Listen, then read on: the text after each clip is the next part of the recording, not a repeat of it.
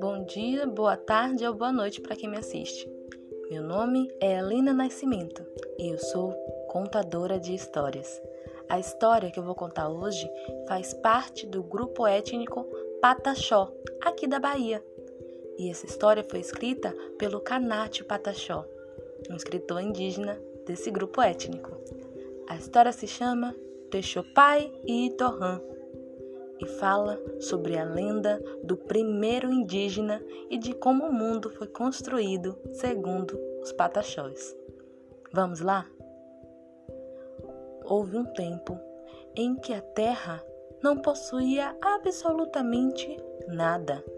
Era apenas um grande, enorme vazio. Nesse tempo, apenas a chuva e suas águas faziam parte da nossa história. E por isso, a chuva resolveu que iria mudar a solidão daquele local tão vazio e enorme. Foi aí que ela resolveu cair pela primeira vez na terra. A terra muito, muito solitária, pois não tinha animais, pessoas com quem conversar. Aceitou a chuva e cada gota grossa de chuva se tornou algo inesperado, pois fez florir a terra. Então as primeiras árvores surgiram. Mas a última gota, a derradeira gota de chuva, de uma chuva bem grossa, fez surgir um índio. Esse índio foi o único que surgiu daquela chuva. O índio, então, resolveu que iria cuidar da terra, pois a terra havia ficado muito tempo sozinha e ela não estava satisfeita com isso. Aí, então, ele passou cultivar as flores e a fazer com que as árvores ficassem bem protegidas. Mas das árvores nasceram os frutos, e os frutos deram deliciosas frutas.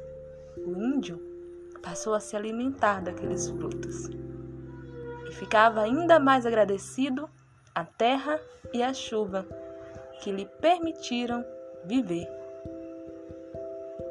Mas então, o índio percebeu depois de muitos dias ali que também se sentia sozinho e desejava agora ter uma companhia.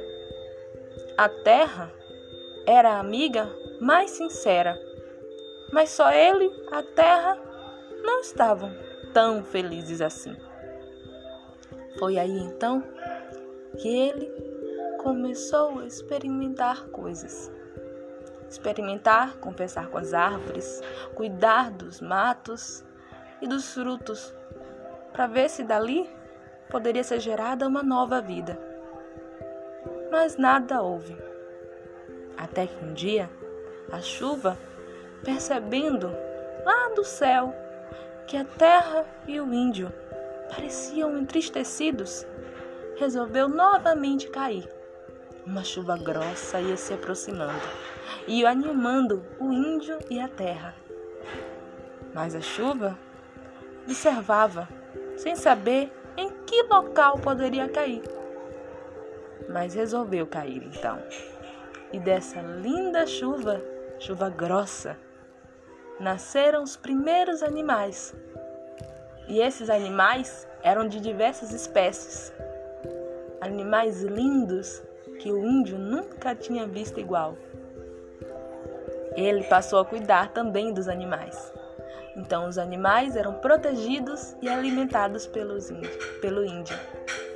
E a árvore protegia para que os animais ficassem abrigados. A terra começava a ficar novamente alegre. Só que o índio sentia falta de mais alguma coisa. Sentia falta de pessoas iguais a ele. Aquela chuva, com o tempo, passou a perceber os sentimentos do índio. Só que ela havia se apegado a ele, se apegado a ele de maneira muito, muito intensa. Tinha um afeto tão grande que sentia pena de vê-lo ali, entristecido.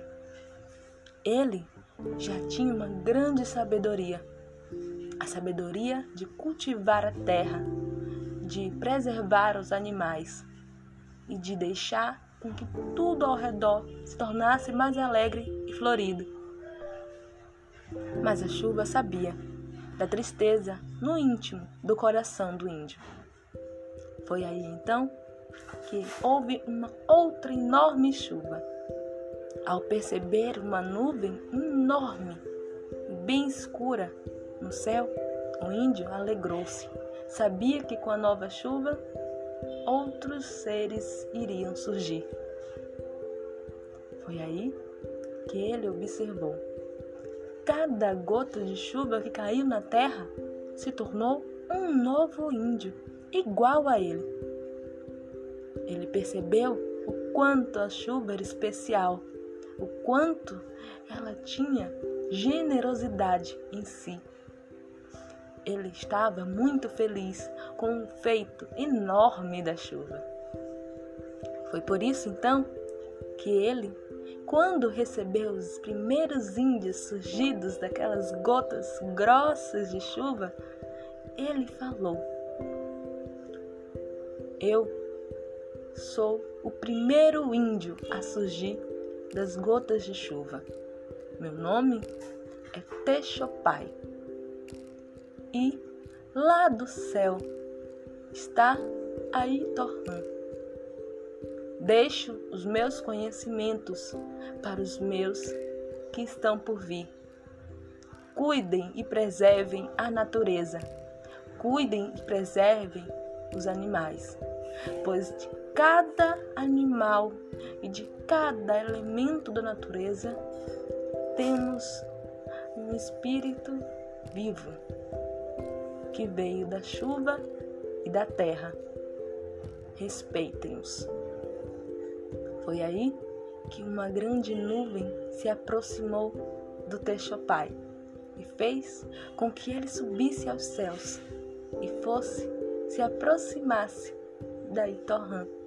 E lá do céu, Texopai e Itorrã estão hoje a abençoar e a proteger a natureza e todos os elementos vivos que fazem parte dela.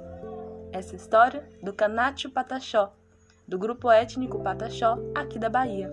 Eu espero que vocês tenham gostado e que continuem ouvindo os nossos podcasts. Beijos!